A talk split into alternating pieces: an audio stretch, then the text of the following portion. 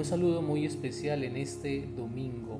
Bienvenido a este encuentro con la palabra del Señor que día a día se prepara con tanto cariño para que tengamos una luz en nuestro caminar. Lámpara es tu palabra, luz en nuestro sendero.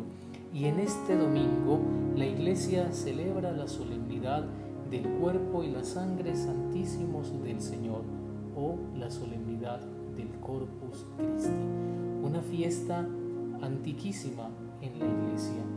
Celebramos, pudiéramos decir, la fiesta de la Eucaristía. Y te invito a que reflexionemos en el Evangelio que la iglesia nos presenta para esta celebración. Un momento muy especial porque le agradecemos al Señor que ha querido quedarse en un pedazo de pan. Ha bajado del cielo el pan de los ángeles para que nosotros lo comamos y tengamos vida eterna. El texto del Evangelio de este día está tomado de San Juan en el capítulo sexto, versículos 51 al 58. Este capítulo sexto de Juan es muy hermoso. Los primeros versículos del 1 al 15 comprenden lo que conocemos como la multiplicación de los panes. Y después, en el versículo 22, encontramos el discurso de Jesús en la sinagoga de Cafarnaún que se extiende hasta el versículo 66. Este discurso hermosísimo se conoce como el discurso del pan de vida.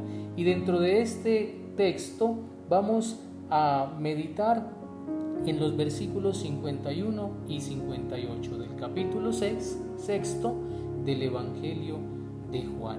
Jesús dice a la multitud, yo soy el pan vivo que ha bajado del cielo.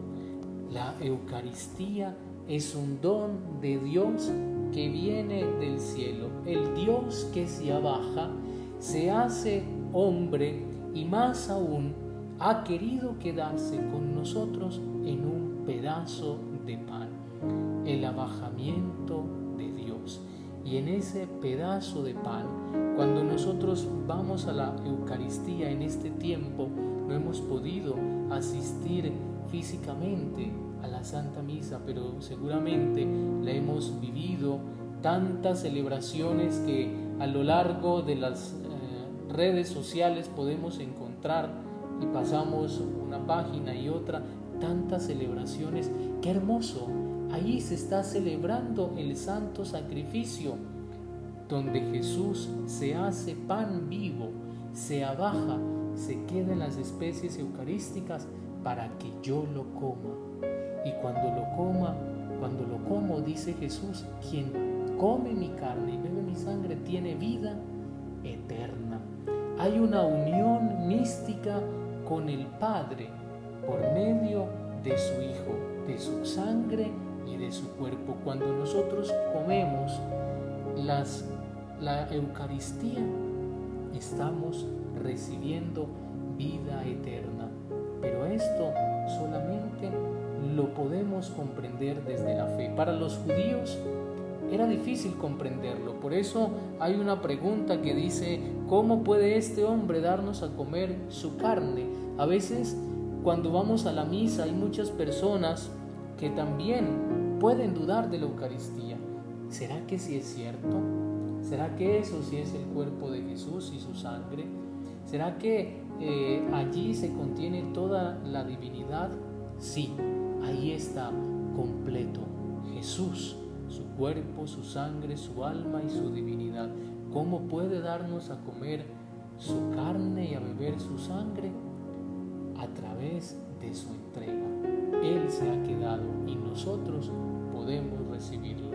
Y además la celebración de la Eucaristía, la unión mística con el Padre por medio del cuerpo y la sangre de Jesús, el santo sacrificio que se actualiza en la Eucaristía nos ayuda a permanecer. Y ese permanecer no como una situación estática, inmóvil, no. Incluso pudiéramos pensar en fuerza, permanecer, el, estar allí, una persona que eh, tiene siempre, pensemos por ejemplo en un atleta que permanece siempre en su ritmo, lleva un ritmo constante, significa permanece en movimiento constante, pero implica un esfuerzo. Y la Eucaristía es ese alimento que nos ayuda a perseverar, a permanecer, a continuar, a estar siempre unidos en el Señor. Pidámosle a Jesús que nosotros deseemos siempre comer de ese pan, comerlo a Él, comer su sangre, porque queremos permanecer en Él y porque queremos poseer la vida eterna. Feliz y solemnidad del cuerpo y la sangre santísimos del Señor.